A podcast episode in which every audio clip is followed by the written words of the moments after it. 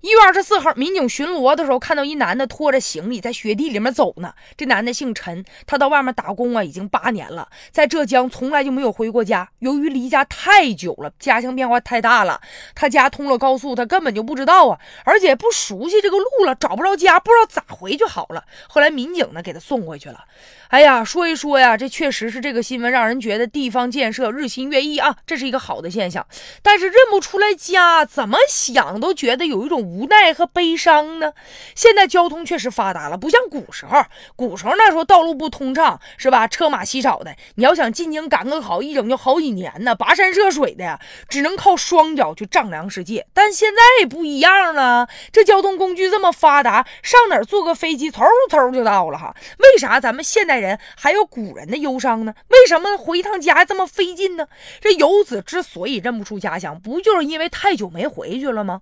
如果说他。一年能多回去几次的话，还至于找不着家吗？但是为啥这些人不回去？不是不想啊，有的时候对于那些打工的人来说，他们不容易呀。回去一趟家还得搭路费，最主要还误工，这工钱谁给呀？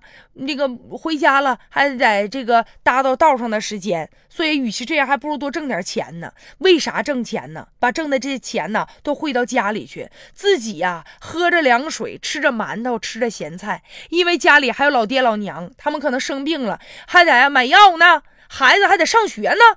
老婆最起码过年了得给买个花衣裳，得买个新衣服吧。所以说，对于很多务工的来说呀，这真是一把辛酸呐。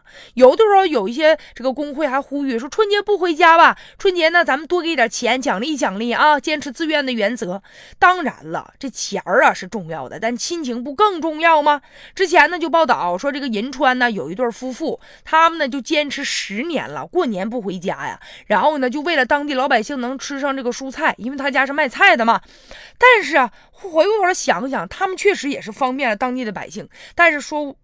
其实呢他们也有自己的无奈，也为了过年期间多赚点钱呗。但人生离不开钱，但是钱呢，它不是万做什么事都行的，它不是万能的。你看，不就之前有报道有小姑娘吗？因为春节她妈妈不回家，孩子想不开就自杀了的。还有多少留守儿童啊？记不清爹妈长啥样了，回去了以为这哪来的怪叔叔，恨不得管自己亲爹叫大爷的。所以说，有的时候我们要让劳动者他们赚钱，让他们体面的活着，有尊严的活着。所以说，认不出钱。家乡不仅仅是因为家乡的变化大呀，不应该再有少小离家老大回的新闻了吧？